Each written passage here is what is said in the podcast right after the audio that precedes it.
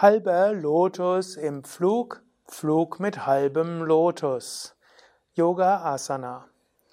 Om Namah Shivaya und herzlich willkommen zu einem Eintrag im Yoga Vidya Asana Lexikon von www.yoga-vidya.de. Adi Divya und Sukadev begrüßen dich zu einer Asana, die man gerne nennt halber Lotus im Flug oder auch Flug mit halbem Lotus. Du weißt vermutlich, wie der Lotussitz aussieht. Ein Fuß auf einem Oberschenkel, anderer Fuß auf dem anderen Oberschenkel.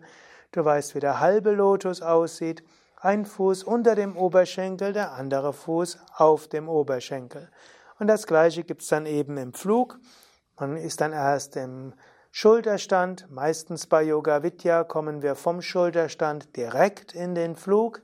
In Shivananda Yoga ist oft üblich, erst aus dem Schulterstand in den halben Flug zu kommen. Erst das eine Bein, dann das andere Bein und danach in den ganzen Flug zu kommen. Und dabei kann man eben auch den halben Lotusflug machen. Und Adi Divya wird es jetzt zeigen, wie das Ganze geht. Natürlich, um den halben Lotus im Flug zu machen, musst du auch den halben Lotus im Sitzen können. Wenn du im Sitzen den halben Lotus nicht kannst, würde ich dir nicht empfehlen, ihn im Flug zu machen, weil äh, der ist nochmal etwas anspruchsvoller für die Flexibilität. Ja, jetzt hat gerade Adi Divya gezeigt, wie du dort reinkommst und wie das Ganze aussieht. Und sie wird jetzt nochmal zurückkehren zum Schulterstand. Dann will ich nochmal ein paar Worte sagen. Also zunächst im Schulterstand ganz gerade. Sie wird es jetzt mit dem anderen Bein machen. Man beugt dann zum Beispiel das rechte Knie oder eigentlich das linke Knie, das andere Bein, also beugt das linke Knie und gibt dann den Fuß an den Oberschenkel, dann hilft man typischerweise etwas nach, um den Fuß so nah wie möglich zur Hüftbeuge zu bringen. Und dann senkt man ganz langsam den Fuß nach hinten. Man muss aber achten, dass das gebeugte Knie okay ist, dass es dort nicht weh tut.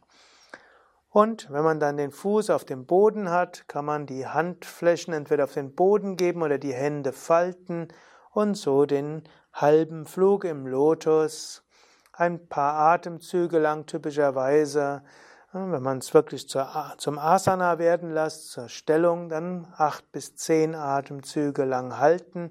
Dann wird man typischerweise den Rücken wieder unterstützen und dann wieder hochkommen, Bein heben, dann das Bein ausstrecken und dann das andere Bein beugen und den Fuß auf den Oberschenkel geben, mit der Hand nachhelfen, um den Fuß so nah wie möglich zur Hüftbeuge zu bekommen und dann sanft den Fuß senken und dabei bewusst die Dehnung spüren.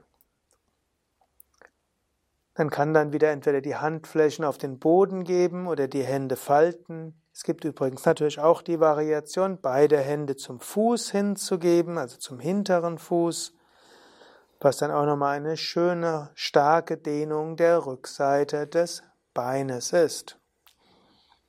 Typischerweise macht man den halben Flug vor dem vollen Flug und damit auch den halben Lotus im Flug, eben auch bevor man entweder den vollen Flug macht oder den vollen Lotus im Flug.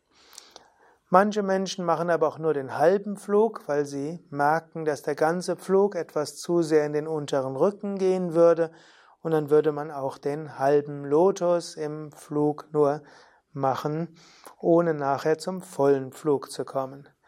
Nach dem Flug kommt man dann natürlich typischerweise entweder zum Fisch oder man könnte auch zu Setu Bandhasana zur Brücke kommen, die es auch als halbe Lotusbrücke gibt aber das ist ein anderes Video, das ein andermal behandelt werden wird.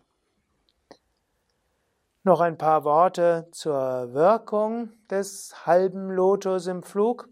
Der halbe Lotus im Flug ist zum einen eine sehr gute Übung für die Flexibilität der Rückseite des Beines. Der halbe Lotusflug ist auch eine gute Übung, für die Bauchorgane, weil der Fuß zum Teil bis in den Bauch hineindrückt, die Ferse, was die Massagewirkung des Pfluges noch etwas verstärkt. Der halbe Lotuspflug hilft auch, dass die Energie in die Wirbelsäule hineinkommt und wie alle Pflugvariationen aktiviert auch der halbe Lotuspflug Vishuddha und Anahata Chakra. Ja, soweit für heute. Wenn du etwas mehr wissen willst über die ganzen Flugvariationen und wann welche Flugvariation besonders gut ist, dann schau dir das Yoga Vidya Asana Buch an, wo es auch zum Flug mehrere Dutzend Variationen gibt und wo du noch mehr Tipps bekommst.